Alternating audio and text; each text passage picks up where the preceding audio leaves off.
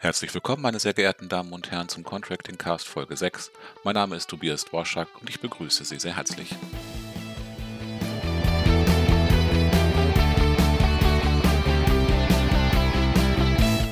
Der Schwerpunkt dieser Ausgabe liegt auf den Landtagswahlen in Baden-Württemberg und Rheinland-Pfalz. Wir haben mit energiepolitischen Sprechern der FDP und der Grünen gesprochen. Außerdem begrüßen wir Stiebel Eltron als neues Partnerunternehmen beim FEDEC.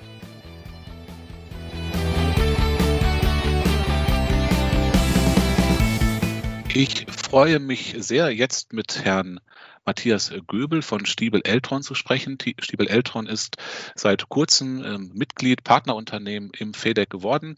Wir begrüßen Stiebel Eltron sehr herzlich und äh, ich auch an dieser Stelle, Herr Göbel, hallo, herzlich willkommen hallo. bei uns im Contracting Cast. Ähm, Herr Göbel, für den unwahrscheinlichen Fall, dass der eine oder andere unserer Zuhörerinnen äh, Stiebel Eltron nicht so richtig kennt, können Sie in zwei, drei Sätzen oder auch vier erklären, wer Sie sind und ähm, was Stiebel Eltron anbietet? Ja, Stiebel Eltron, sehr bekannter Markenname, fast 100 Jahre Unternehmenshistorie. Äh, Im Wesentlichen im Bereich der Haustechnik und als wesentlicher Bestandteil in der Gebäudetechnik. Äh, die Warmwasserbereitung in der Immobilie einmal erfunden im Jahr 1924 stehen wir als Unternehmen heute für eine klare Linie bei Energiebereitstellung äh, in der Immobilienwirtschaft. Das gilt Punkt 1 für die Wärmebereitstellung, zwei mhm. optional die Kühlung. Punkt 3 ist das Thema der Warmwasserbereitung, ob nun zentral oder dezentral. Und ein ganz wichtiger Punkt, äh, der heute immer mehr Bedeutung hinzukommt, ist das Thema der Lüftungstechnik mhm. in den Gebäuden, die ein wesentlicher Baustein auch der Energie- und Wärmewende in Deutschland ist. Und das alles auf Basis erneuerbarer Energien. Wir als Unternehmen haben uns schon sehr frühzeitig, nämlich im Jahre 2002, dazu entschieden, weg von fossilen Energieträgern ausschließlich zu stromgeführten Wärmesystemen zu gehen. Mhm. Kommt uns heute ein wenig zugute. Und äh, wir haben entsprechende Lösungen für alle Einsatzbereiche, eben wie gesagt auf Basis erneuerbarer Energien. Was hat Sie denn dazu bewogen oder was hat Stiebel Eltron dazu bewogen, Mitglied im FEDEC zu werden? Ja, ich persönlich als Leiter New Business und äh, Leiter für das Objektmanagement im Vertrieb Deutschland berichte ja direkt an die Geschäftsleitung mhm. und äh, beobachte natürlich auch äh, seit langem die Zusammenarbeit mit dem, dem FEDEC und äh, persönlich äh, führt auch äh, das zurück auf eine Zusammenarbeit auch damals mit dem VNW. Und wir denken halt einfach, dass wir mit dem Themen etwas beizutragen haben, letzten Endes auch die Energie haben, die Dinge zu einem besseren zu verändern. Mhm. Und deswegen haben wir uns entschlossen, die Zusammenarbeit beim FEDEC wieder aufleben zu lassen und äh, freuen uns natürlich sehr über die Impulse in der Zusammenarbeit und äh, schauen, dass wir das natürlich auch aktuell unter den Möglichkeiten, die wir haben, wo wir auch viele digitale Services nutzen, äh, ihren Mitgliedern dann bereitstellen können. Ja, sehr schön. Ähm, Dinge zum Besseren zu verändern, haben Sie gesagt. Das ist ja auch der Anspruch, den Energiedienstleister und Kontraktoren haben, die aktuell äh, von einer ganzen Reihe von Herausforderungen stehen, zu denen sicherlich auch die Dekarbonisierung gehört. Ähm, nicht nur, weil die Unternehmen das selber ähm, gerne wollen und dann insbesondere auch, weil die Kunden das immer mehr fordern, insbesondere im wohnungswirtschaftlichen Kontext. Vielleicht mal den Blick ein bisschen größer gezogen. Welche Rolle spielen denn aus Ihrer Sicht Energiedienstleistungen und Contracting für das Gelingen der Energie- und Wärmewende? Ja, ich denke, äh, sie sind wesentlich und wichtig. Äh, Im Zuge letzten Endes der Umbau der Energieversorgung in Deutschland äh, produzieren alle Kohlekraftwerke zurzeit ja, circa 40 Prozent des Stroms, sind aber für 80 Prozent der CO2-Emissionen verantwortlich. Mhm. Gleichermaßen wissen wir, dass die circa 140 Kohlekraftwerke letzten Endes ja ähm, auch für 50 Megatonnen von CO2-Emissionen in der Immobilienwirtschaft verantwortlich sind. Die Energiedienstleistungen spielen deswegen eine besondere Rolle, weil im Umbau äh, weg von den fossilen hin zu stromgeführten Wärmesystemen die Wärmepumpe eine besondere Rolle spielt und wir dort letzten Endes die historische Chance haben, mit dieser Schlüsseltechnologie äh, Geschichte zu schreiben. Gleichwohl die Bundesregierung ja die Energiewende jetzt ein bisschen verschoben hat, also vielleicht jetzt so von 2030 auf 2038. Das ist natürlich nicht im Sinne des Erfinders.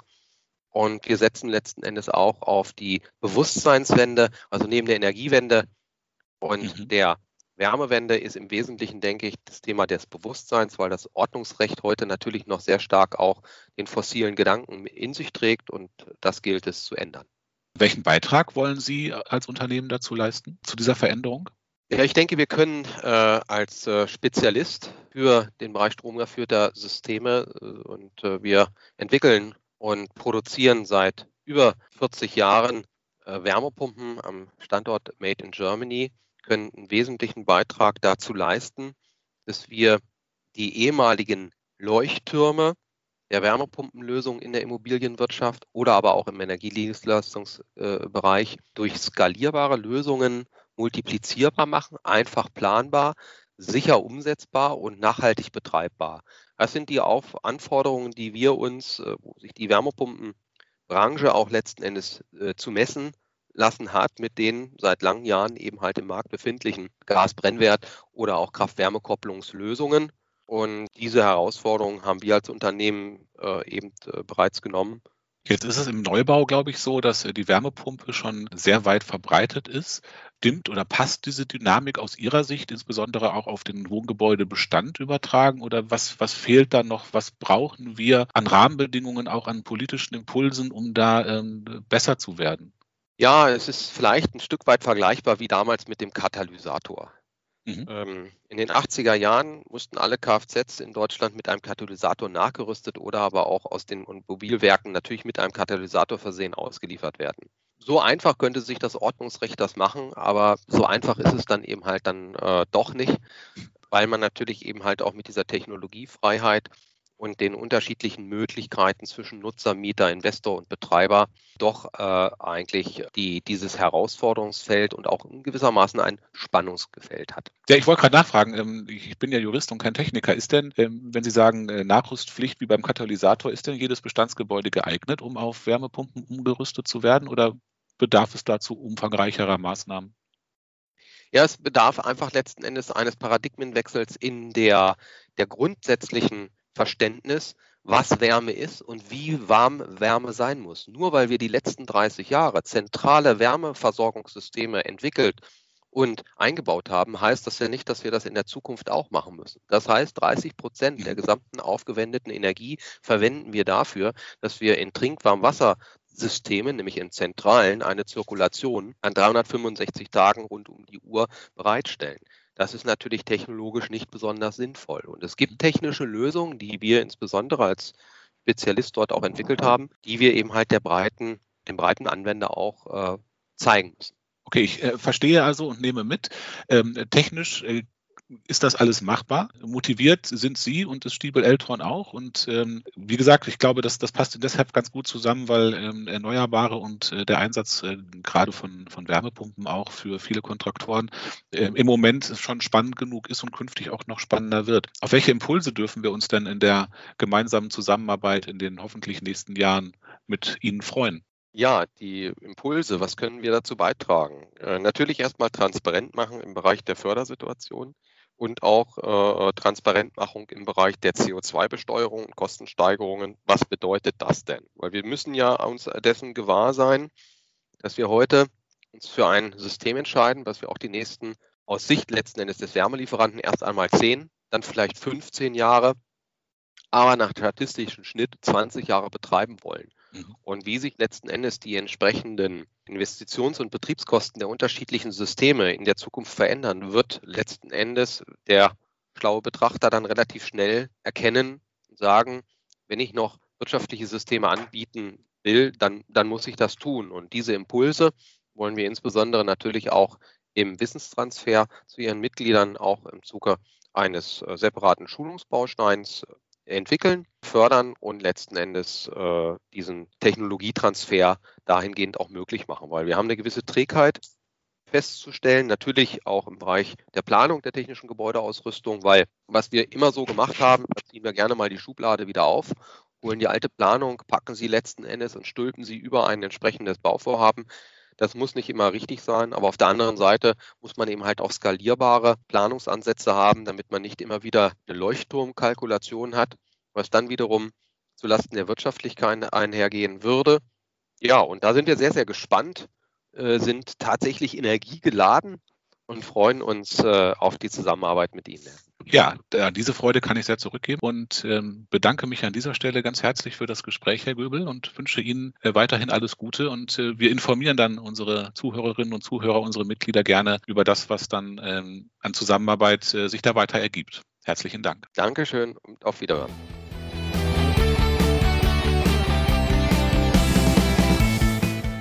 Im Hinblick auf die bevorstehende Landtagswahl in Baden-Württemberg ähm, spreche ich jetzt mit Jutta Niemann. Jutta Niemann ist energiepolitische Sprecherin der Grünen in Baden-Württemberg und Mitglied des dortigen Landtages. Hallo und herzlich willkommen, liebe Frau Niemann. Hallo, Herr Roger. Vielen Dank für die Einladung. Ja, sehr gerne. Energiedienstleistungen, Contracting, ich habe das gerade im Vorgespräch schon angedeutet, Baden-Württemberg gilt ja vielfach als ein Musterland des Contractings. Ähm, wie schätzen Sie das ein? Wie ist Ihr Blick als energiepolitische Sprecherin auf das Thema Contracting? Ja, ich sehe das auch so, dass wir da schon weit gekommen sind. Seit zehn Jahren wird das Thema intensiv vorangetrieben in Baden-Württemberg, vor allen Dingen natürlich vom Umweltministerium. Wir haben ein Kompetenzzentrum eingerichtet, was äh, vor allen Dingen beratende Funktion hat, aber auch begleitende Funktion bei der Frage, wie können Förderprogramme ausgestaltet sein, damit eben auch immer Energiedienstleister eine Chance haben, diese Fördermittel äh, zu bekommen. Und wir haben auch in der Landtagsverwaltung, also bei den Liegenschaften, äh, schon viele Projekte auf den Weg gebracht, auch über Contracting. Baden-Württemberg ist ja das einzige Bundesland bisher, das ähm, Vorgaben macht für ähm, erneuerbare Wärme im Wohngebäudebestand. Wir haben das Erneuerbaren Energien Wärmegesetz, das jetzt ins Gebäudeenergiegesetz äh, überführt worden ist, äh, die alle nur den Neubau betreffen. Aber Baden-Württemberg äh, macht auch mit dem Erneuerbaren Wärmegesetz äh, Vorgaben an die Wärmeversorgung mit erneuerbaren Energien, was grundsätzlich sehr gut ist, für Kontraktoren allerdings ein gewisses Hindernis dadurch darstellt, dass ja die Umstellung auf gewerbliche Wärmelieferung kostenneutral zu erfolgen hat, um die Mieter nicht mit zusätzlichen Kosten zu belasten. Das ist der, vom Grundsatz her sehr gut. Allerdings erleben wir ja im Moment, ähm, in Baden-Württemberg müsste ich die Wärme zum Teil aus Erneuerbaren zur Verfügung stellen, die spezifisch höhere Kosten haben. Wie können wir, welche Ideen haben Sie, äh, dieses Dilemma aufzulösen? Also ich denke, da muss die Wärmelieferverordnung angepasst werden. Mhm. Die ist so äh, nicht, nicht sinnvoll in der Umsetzung. Diese, der Hintergrund natürlich, dass äh, die Warmmiete der Mieterinnen nicht steigt, das macht natürlich Sinn. Aber in der Praxis ist ja zum einen so, dass dieser Umwandlungsfaktor äh, oft nicht den realen Werten entspricht, sodass ähm, die, die Kosten eigentlich besser wären im Sinne der Erneuerbaren, also der modernen Technik, als sie dann äh, gerechnet werden, weil der, die Effizienz eben doch schlechter ist als gedacht. Und wir finden, oder es wäre auch richtig, wenn bei Erneuerbaren, der Umstellung auf Erneuerbaren, ein höherer Aufschlag ähm, vorgesehen würde. Das wäre sicherlich auch angemessen, weil unser Ziel muss ja sein, die Dekarbonisierung. Absolut. Ich meine, insgesamt haben wir sowieso dieses Mieter-Vermieter-Problem bei allen Sanierungen. Da gibt es einen Vorschlag, einen guten Vorschlag der Grünen auf Bundesebene. Also es ist ja alles nur Bundespolitik. Ja.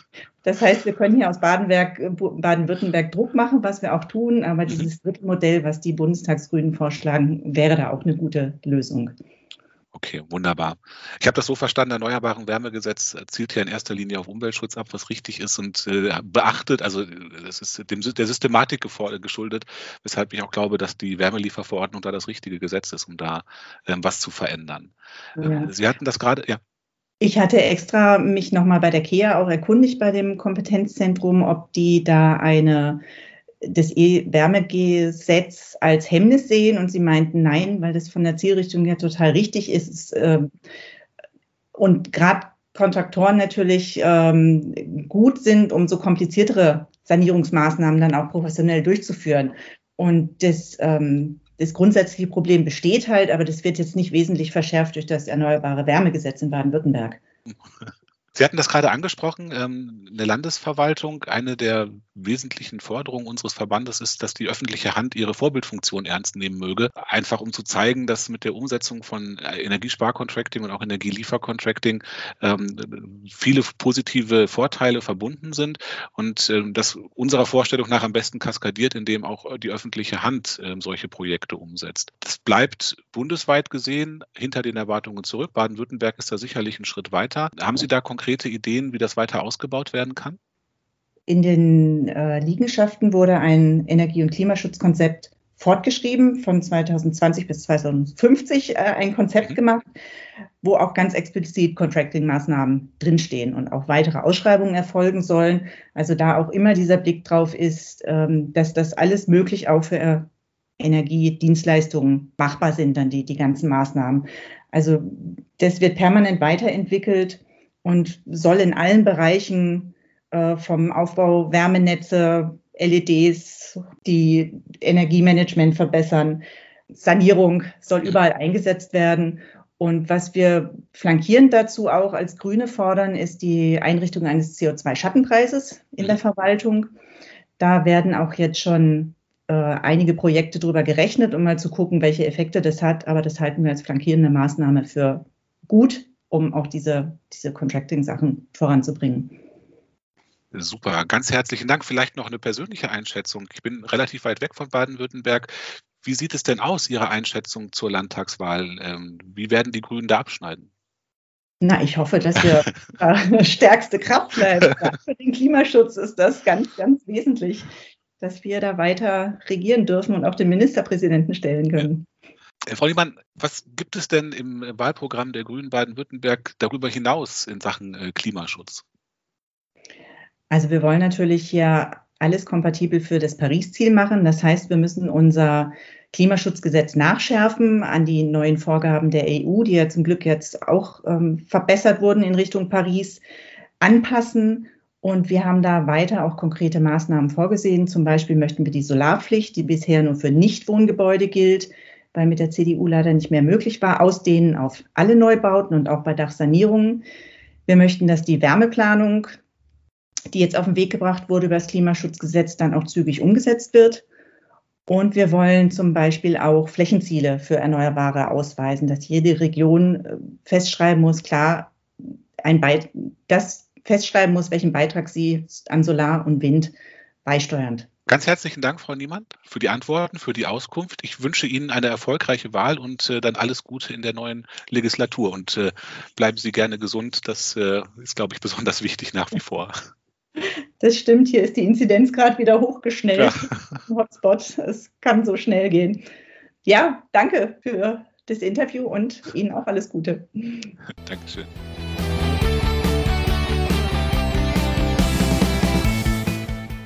Über die bevorstehende Landtagswahl in Baden-Württemberg spreche ich jetzt mit äh, Daniel Kareis von der FDP Baden-Württemberg, Mitglied des Landtages und unter anderem Sprecher für Energiewirtschaft der Freien Demokraten. Hallo und herzlich willkommen, Herr Kareis. Hallo, Herr Dworschak. Freut mich, dass ich da sein darf. Wir wollen uns ein bisschen unterhalten über das, was die FDP ähm, sich überlegt hat in Sachen Energiedienstleistungen und da vielleicht ganz allgemein am zu Anfang, ähm, wo steht aus Ihrer Sicht Baden-Württemberg in Sachen Energieeffizienz und äh, wo wollen Sie, wo will die FDP sich dahin entwickeln? Baden-Württemberg hat ja, glaube ich, noch einiges äh, zu tun. Ähm, wir haben viele Bestandsgebäude, die aus meiner Sicht oder nicht nur aus meiner Sicht, sondern aus wissenschaftlicher Sicht einfach energetischen Sanierungsbedarf haben. Äh, leider passiert da relativ wenig an vielen Stellen. Das hängt, hat verschiedene Gründe. Ich glaube, eines der Hauptprobleme ist natürlich, dass viele äh, Leute schon etwas älter sind, die gerade die älteren Häuser, die vor 1970 gebaut wurden, bewohnen und äh, die dann oftmals halt nicht unbedingt den Bedarf sehen, da jetzt noch was zu machen, weil in ihrer Lebzeit rechnet sich das dann nicht mehr. Mhm. Und wenn dann eventuell die Kinder dann sagen, ich möchte das Haus aber nicht übernehmen, weil ich wohne jetzt woanders, äh, dann ist da natürlich kein besonderer äh, Fortschritt im Gange. Und das ist natürlich was, wo man auch politisch dann angreifen muss. Apropos Bestandsgebäude, Sie sagten das gerade, Baden-Württemberg ist das einzige Bundesland, das aus der ähm, äh, Möglichkeit damals aus dem Erneuerbaren Energien Wärmegesetz, heute Gebäudeenergiegesetz, äh, die, die Möglichkeit umgesetzt hat, auch Bestandsgebäude zu verpflichten, bei Umrüstung der Heizungsanlage erneuerbare Energien einzusetzen, was unter anderem ein Hemmnis darstellt für die Umstellung auf gewerbliche Wärmelieferung, weil ähm, die spezifischen Investitionskosten für Erneuerbare im Moment noch höher sind als für fossile. Und wir in Baden-Württemberg erleben, dass da wenig äh, Bestandsobjekte umgestellt werden. Ähm, wie sieht die FDP das Erneuerbaren Wärmegesetz und welche Lösungen ähm, haben Sie da in petto? Hm. Also der Gedanke ist gut, dass man sagt, naja, wenn man schon eine Heizungsanlage erneuert, dann muss man eben einen gewissen Anteil an Erneuerbaren vorsehen. Äh, leider sehen wir aus unserer Sicht, dass es nur schleppend läuft, mhm. weil das eben nämlich auch dazu führt, dass viele dann eben diese Investition in eine neue Heizungsanlage scheuen, weil erstmal ist es teurer und da sind wir wieder bei dem Punkt, den ich gerade eben erwähnt habe, wenn ich dann halt schon älter bin und ich meine, ich muss meine Heizung äh, erneuern, äh, dann versuche ich das lieber noch so lange wie es geht rauszuzögern, weil es sich für ja. mich in Lebzeit nicht mehr rechnet und da haben wir ein Problem und wir würden stattdessen lieber auf das Thema, äh, auf den Brennstoff gehen und hier etwas äh, erreichen, weil darüber kann man natürlich auch eine entsprechende Amortisation dann beschleunigen. Ich meine, es gibt ja jetzt auch schon die, die Brennstoffpreise, die jetzt äh, über den, den CO2-Preis des Bundes gekommen sind. Die werden da sicherlich auch nochmal ein Umdenken in Gang bringen. Mhm. Ja, ich glaube auch, wenn, wenn die fossilen teurer werden, dann ist es auch natürlich wirtschaftlich attraktiver, in Erneuerbare zu investieren. Genau, Sie hatten, ja. Äh, wir sind noch bei Bestandsgebäuden, ähm, wechseln jetzt die Perspektive von der Wohnungswirtschaft auf die öffentliche Hand. Ich bin nicht so sicher, wie Ernst Baden-Württemberg die Vorbildfunktion der, öffentliche Hand, der öffentlichen Hand in Energieeffizienzfragen sieht. Wie ist das aus Ihrer Sicht und was kann passieren oder was muss passieren, damit ähm, Baden-Württemberg da besser wird? Also aus unserer Sicht müssen wir das, was wir von den Privatbesitzern von Gebäuden äh, fordern, müssen wir als öffentliche Hand vorleben. Das ist aus meiner Sicht ganz klar. Äh, und hier ist es uns wichtig, dass wir eben auf allen Ebenen in die Richtung Klimaneutralität oder klimafreundlicheren Handels gehen. Zum Beispiel die Bundestagsfraktion von der FDP ist äh, die einzige im Bundestag, die komplett klimaneutral arbeitet, weil die auf Papier verzichten und weil die auch die CO2-Emissionen, die entstehen, kompensieren lassen. Und das ist was, das ich mir gerne vorstellen würde, dass wir das auch bei allen staatlichen Aufgaben vermehrt tun. Und da haben wir natürlich in den Gebäuden äh, des Staats natürlich auch erheblichen Bedarf. Äh, wenn ich mir anschaue, wie, wie alt manche Schulgebäude beispielsweise sind, äh, da wird schon ganz schön durchs Fenster durchgeheizt. Und äh, das muss man natürlich äh, ändern und in Angriff nehmen. Aber ich sehe schon, dass das viele Kommunen auch tun, auch aus wirtschaftlichen Gründen. Das ist ja auch die gleiche Betrachtung wie beim Privathausbesitzer. Ähm, und von dem her glaube ich, dass da schon was passiert, aber es dürfte schon noch mal ein bisschen mehr sein. Also äh, auch das Thema Photovoltaik mhm. äh, auf den Dächern, da kann äh, die öffentliche Hand auch was machen. Wenn Polizeipräsidien oder Polizeigebäude gebaut werden und die haben keine äh, Solaranlage auf dem Dach ja. vorgesehen, dann ist es halt wirklich nicht mehr 2021, sondern es ist dann eher so 1990 und das sollte eigentlich nicht sein. Ja, sehr schön. Äh, Sie sagten, die Bundestagsfraktion der Freien Demokraten äh, ist CO2-neutral, die Landtagsfraktion in Baden-Württemberg auch? Äh, nee, soweit ich weiß nicht. Das, Arbeiten äh, Sie daran? Wir arbeiten dran. Habe ich das nächste Mal auf der Agenda. Ja, sehr gut. Aber da haben, wir das, da haben wir tatsächlich, äh, um das noch reinzuschieben als kleine Verteidigung, da haben wir ein bisschen Probleme mit der Landtagsverwaltung, weil da die ja. Schnittstelle, was Papier und so betrifft, da sind die ah. relativ äh, restriktiv und da haben wir leider nicht die Möglichkeiten, wie wir sie gerne hätten. Okay, ah, alles gut. Haben Sie äh, andere energiepolitische und klimapolitische Ideen ähm, aus dem Wahlprogramm für Baden-Württemberg?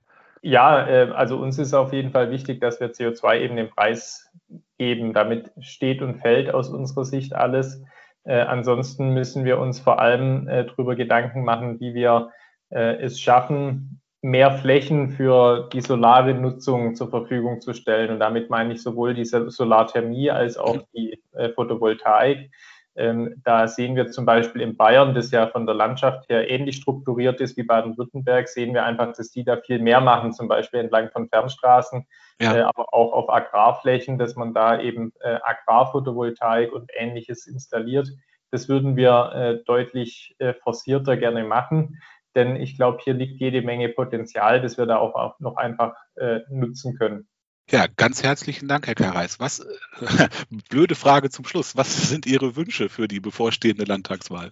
Naja, ich, ich wünsche mir natürlich eine möglichst starke FDP. Ja. Sieht ja momentan ganz gut aus, aber man äh, muss natürlich den Wahltag abwarten.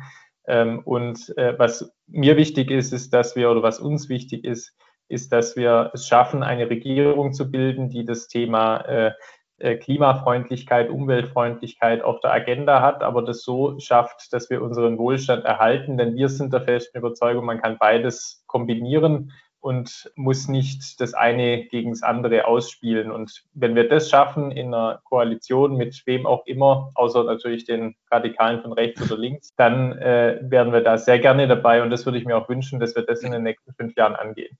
Ich drücke Ihnen die Daumen, wünsche Ihnen einen, einen guten Wahlverlauf, auch äh, für die FDP und für Sie persönlich und äh, bin gespannt, wie es dann ähm, nach dem 14. März weitergeht. Ja, vielen Dank, da freue ich mich dann drauf. Auf Wiedersehen, Herr Kareis. Auf Wiedersehen.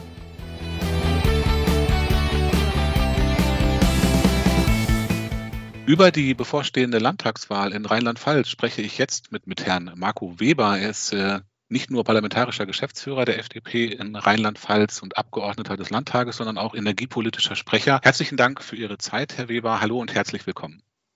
Ja, vielen Dank. Ich grüße Sie. Auch vielen Dank für die Möglichkeit bzw. den Austausch äh, in diesem Format in der jetzigen Zeit, äh, den Wahlkampf von Seiten der FDP-Fraktion auch in Ihrem Bereich und in Ihrem Feld mit Apropos unser Bereich, unser Bereich ist ja vor allem die Energieeffizienz.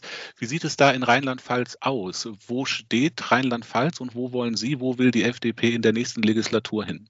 Die FDP legt sehr großen Wert auf eine effiziente Energienutzung und die wirtschaftlichen Interessen jedes Bürgers und jedes Unternehmens äh, steht dabei im Vordergrund. Dabei muss eine fachliche Unterstützung der Unternehmen gewährleistet sein, damit diese in ihrer Produktion und Abläufe nachhaltig und zukunftsorientiert arbeiten bzw. diese Dinge umstellen können.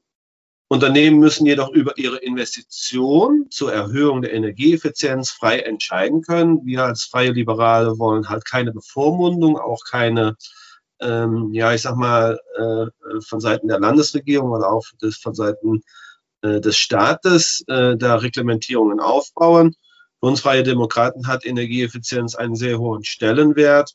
Jede Kilowattstunde, die eingespart wird, verursacht keine Kosten, beansprucht keine Ressourcen und emittiert kein CO2. Hocheffizienz oder Effizienz, ähm, ein ganz spannendes Thema, gerade in Rheinland-Pfalz. Rheinland-Pfalz hat, ähm, äh, wenn ich die Energieberichte lese, einen sehr hohen Anteil an ähm, KWK, Wärme und Strom, ähm, der über, weit über dem Bundesdurchschnitt liegt. Gleichwohl ähm, gibt es ganz viele Bereiche, in denen äh, Energiedienstleister beim Betrieb von Kraft-Wärme-Kopplungsanlagen benachteiligt sind. Gibt es da Ihrerseits Ideen, diese Benachteiligung zu minimieren oder äh, idealerweise abzuschaffen? Ja, die Kraft-Wärme-Kopplung ist ein wichtiger Baustein der Energiewende. Ich glaube, 2011 äh, ist äh, dieser Bereich erst äh, unterschätzt worden. Aber mittlerweile glauben wir als FDP, dass äh, gerade die Kraft-Wärme-Kopplung eines der ja, großen Bereiche sind, die äh, die Energiewende mitgestalten können vor allem auch zur Stabilisierung der Grundlast. In virtuellen Kraftwerken leisten Blockheizkraftwerke wertvolle Dienste. Mhm. In der geplanten Übergangszeit bis zur CO2-freien Energieerzeugung ist statt einer anderen konventionellen Energieträger bevorzugt Erdgas als CO2-ärmster konventioneller Energieträger einzusetzen. Ich möchte darauf hinweisen, dass ich auch äh, in Funktion des Ausschussvorsitzenden für den Ausschuss Umwelt, Landwirtschaft, äh, Umwelt, äh, Forsten ähm, wir zum Beispiel in Pirmasens eine Pilotanlage einer Biogasanlage haben, die auch gerade Kraft-Wärme-Kopplung ähm, mit äh, zur Verfügung stellt. Mhm. Und äh, wir haben uns das mit dem Ausschuss auch äh, vor Ort schon angeschaut. Und äh, wir als Freie Demokraten sind schon der Meinung, dass gerade Stadtwerke, aber auch ja äh, das äh, Contracting zwischen Privat- und Stadt Stadtwerke äh, noch äh, mehr in den Vordergrund gestellt werden müssen. Und diese dezentrale äh, Energieerzeugung halt äh, noch weiter äh, einen positiven Anreiz beziehungsweise eine positive ja, Marktstellung äh, mit in Rheinland-Pfalz einbringen kann. Ja, der Auffassung sind wir übrigens auch. Quatsch. Eine, eine andere Frage. Ähm, Sie sprachen gerade davon, ähm, dass Bevormundung und Reglementierung vielleicht nicht das Richtige ist. Ähm, vielleicht ist es ja richtiger, mit gutem Beispiel voranzugehen. Stichwort Vorbildfunktion der öffentlichen Hand. Wie kann Rheinland-Pfalz oder wie kann die öffentliche Hand in Rheinland-Pfalz ihrer Vorbildfunktion in Sachen Energieeffizienz künftig besser nachkommen? Ich glaube, wir müssen da ein bisschen ähm, äh, unterscheiden. Ja, wir haben zum einen äh, in den Kommunen, äh, Rheinland-Pfalz ist ja ein bisschen äh, sehr kommunal strukturiert. Wir haben mhm. äh, über 2300 Gemeinden und äh, da müssen wir, äh, ich sag mal, unterschiedliche Wege gehen. Und so haben wir es auch bei uns im Wahlprogramm formuliert. Aber grundsätzlich, glaube ich, brauchen wir und so steht es auch im Wahlprogramm, eine Reform des EEGs. Das EEG kann so, wie es jetzt ist, äh, nicht bleiben. Wir haben äh, fast 52 Prozent der Stromkosten, die äh, staatlich veranlasst sind. Mhm. Und wenn wir ähm, äh, die Umstellung weiter auf privatwirtschaftliche beziehungsweise die Zusammenarbeit zwischen Kommunal, Stadtwerken und der Privatwirtschaft äh, in den Vordergrund stellen und fördern, es gibt da zum Beispiel Möglichkeiten auch über verbilligte Kredite oder Anreizkredite äh, solche Dinge zu unterstützen, dann ist das, was wir hier im Wahlprogramm äh, bei uns reingeschrieben haben. Und der regenerative Strom soll künftig vor allem dort erzeugt werden, wo die Standortverhältnisse es zulassen und der Wirkungsgrad am größten. Mhm. Und was für uns dann bei der Stromerzeugung, bei der dezentralen und regenerativen Stromerzeugung ganz wichtig ist, ähm, auch als öffentliche Hand, äh, dass zum einen die Bürger die Akzeptanz äh, äh, bereitstellen, aber auch dann die Bürger vielleicht auch einen ähm, Anteil äh, der, ja, ich sag mal, geldlichen äh, Erträge mit äh, in den kommunalen Haushalten dann wiederfinden. Also dieses Zusammenspiel der einzelnen Bereiche und Sektoren äh, steht für uns im Vordergrund. Nochmal die Abschaffung des EEGs, mhm. äh, dann die ähm, äh, Anreizsetzung durch Finanzierungssysteme, indem Stadtwerke, Kommunen äh, dann in den einzelnen Bereichen, das sind ja sehr viele Bereiche. Ja. Wir sprechen über, äh, über Dämmung, wir sprechen über Fernwärmenetze, das sind äh, sehr viele äh, Bereiche, die da in Frage kommen. Und dann, wie gesagt, die äh, regenerative Stromerzeugung im Sinne der Bürger, für die Bürger, dann auch ähm, in diesen Kommunen, dann an, auch zum Vorteil ihrer Steuern. Die ähm, Bundestagsfraktion der Freien Demokraten ist, glaube ich, die einzige Bundestagsfraktion, die klimaneutral arbeitet oder jedenfalls das von sich sagt. Wäre das auch was für die ähm, FDP in Rheinland-Pfalz als Fraktion, Klimaneutralität? Äh, wir sind so gut wie klimaneutral. Wir haben uns an der Bundestagsfraktion ein Beispiel genommen und haben vor zwei Jahren unser System äh, der Arbeitsweise umgestellt. Wir haben zum Beispiel innerhalb der Mitarbeiter und der Abgeordneten dasselbe Kommunikationssystem wie die Bundestagsfraktion. Mhm. Dann haben wir, also wir haben eine papierlose äh, Arbeitswirtschaft äh, ja. eingeführt, äh, ein äh, Confluence-System aufgebaut und dann noch ein Coworking Space Center für die Mitarbeiter eingerichtet. Äh, Dank, und das muss man hier an der Stelle dann nochmal äh, erwähnen, äh, weil wir Vorreiter, die erste Fraktion waren, die dementsprechend äh, äh das Ansinnen hatte, dank der Unterstützung der Landtagsverwaltung die das auch intensiv finanziell mit begleiten. Gibt es noch andere Themen, energie- und klimapolitische Themen aus dem Wahlprogramm der FDP? Wir hatten im Vorgespräch schon über Nahwärme durch Holz gesprochen. Ähm, andere Themen, die für unsere Zuhörenden eine äh, spannend sein können. Also ich möchte nochmal auf das Thema Nahwärmenetze gehen, weil mhm. ähm, es gibt da für meine Begriffe große Möglichkeiten, weil Rheinland-Pfalz äh, kommunal strukturiert ist mit den Ortsgemeinden, die dann auch durch die Verbandsgemeinden verwaltet werden. Und ähm, wir sind der Meinung als FDP, wenn in den Ortsgemeinden Maßnahmen anstehen, wie zum Beispiel Straßenneubau, Straßenausbau, äh, dass man da äh, noch kluger dran geht. Man ist da schon ganz gut unterwegs, gerade auch in Verbindung mit Breitbandausbau. Mhm. Aber uns fehlt noch zu wenig. Es gibt viele Pilotprojekte äh, im Bereich der Nahwärmenetze, aber es sind halt immer nur Pilotprojekte. Und wir möchten im Prinzip halt diese Phase des Piloten jetzt äh, im Prinzip auf die, äh, ja, auf die Straße bringen, beziehungsweise der breiten Anwendung, äh, weil wir haben ja noch mehrere Herausforderungen. Ich bin ja, wie gesagt, Umweltausschussvorsitzender und selber auch Waldbesitzer neben der Landwirtschaft, die ich mit meinem Bruder betreibe. Und wir haben beim Thema Wald große Herausforderungen, aber Wald ist eines der großen CO2 äh, die halt äh, äh, zukünftig mit in den Mittelpunkt gerückt werden.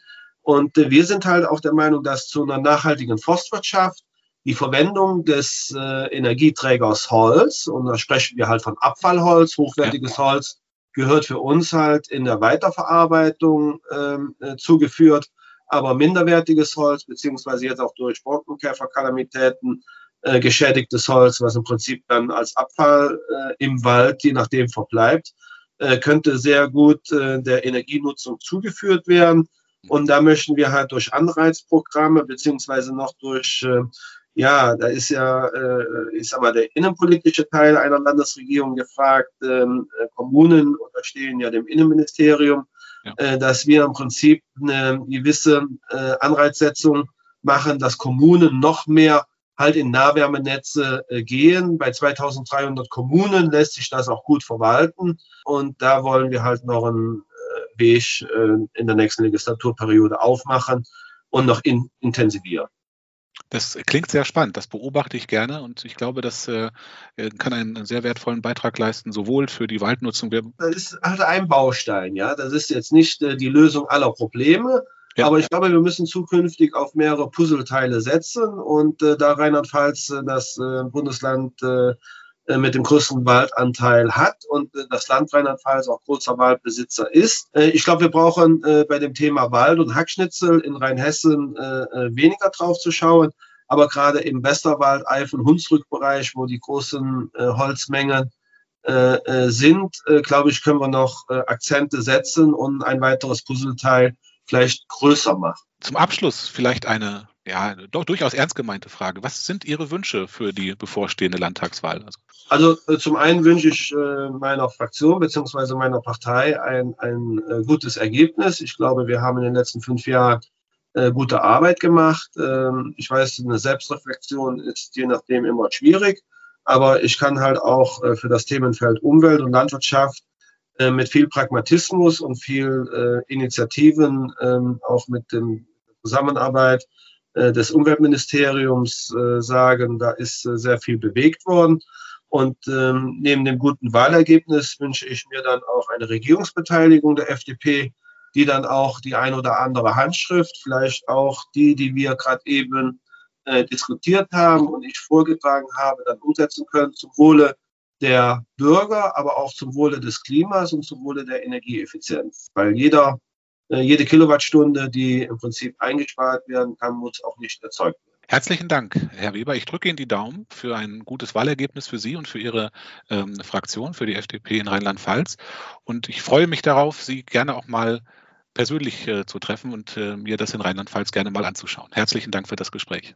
Ja, ich danke auch und äh, ich nehme das Angebot sehr gerne an.